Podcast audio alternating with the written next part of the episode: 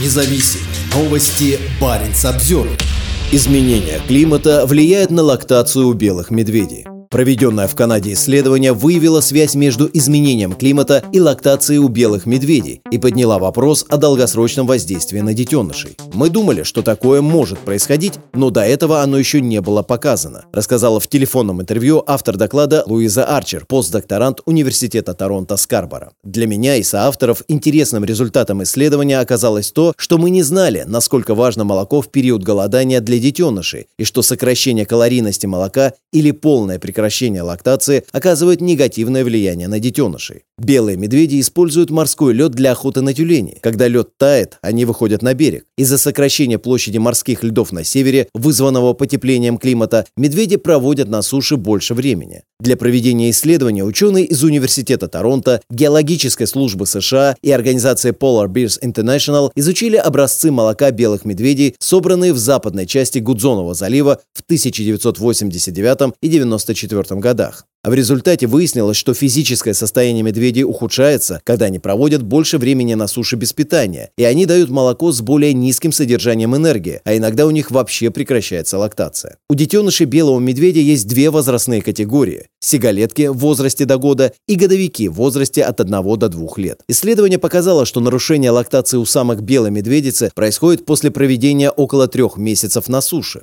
Вероятность лактации у самки с сигалетками первоначально составляла 53%, но снижалась до 35% у самок с годовиками. У кормящих самок с одним детенышем после трех месяцев пребывания на суше калорийность молока снижалась на 50%. У кормящих самок с двумя детенышами падение калорийности молока составило более 75%. Самки с сигалетками, по-видимому, более склонны идти на жертвы и продолжать лактировать при ухудшении состояния организма, чем самки с детенышами старшего возраста, рассказала Арчер. Похоже, что важный источник энергии для более молодых детенышей, у которых нет собственных жировых запасов для обеспечения себя на это этом этапе. А старшие детеныши приближаются к тому, чтобы стать независимыми, поэтому у них больше шансов быть в состоянии обеспечить себя. Белые медведи в западной части Гудзонового залива представляют собой одну из южных популяций и сталкиваются с сезонными изменениями ледового покрова. Это также означает, что они быстрее других популяций испытывают на себе последствия потепления климата и таяния морского льда. По словам Арчер, благодаря доступности медведей в регионе уже проводились их исследования, и эти важные исторические данные можно сравнивать с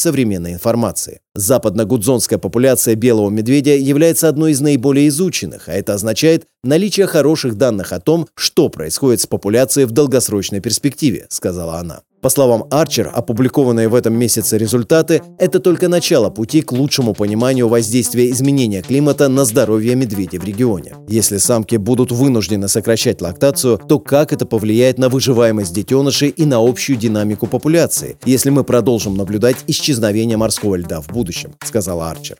Думаю, следующим станет интеграция взаимосвязей, которые мы выявили в этом исследовании, их использование, чтобы лучше понять, каким может быть будущее популяции белых медведей, если мы продолжим наблюдать исчезновение морского льда из-за изменения климата. Парень Самсервер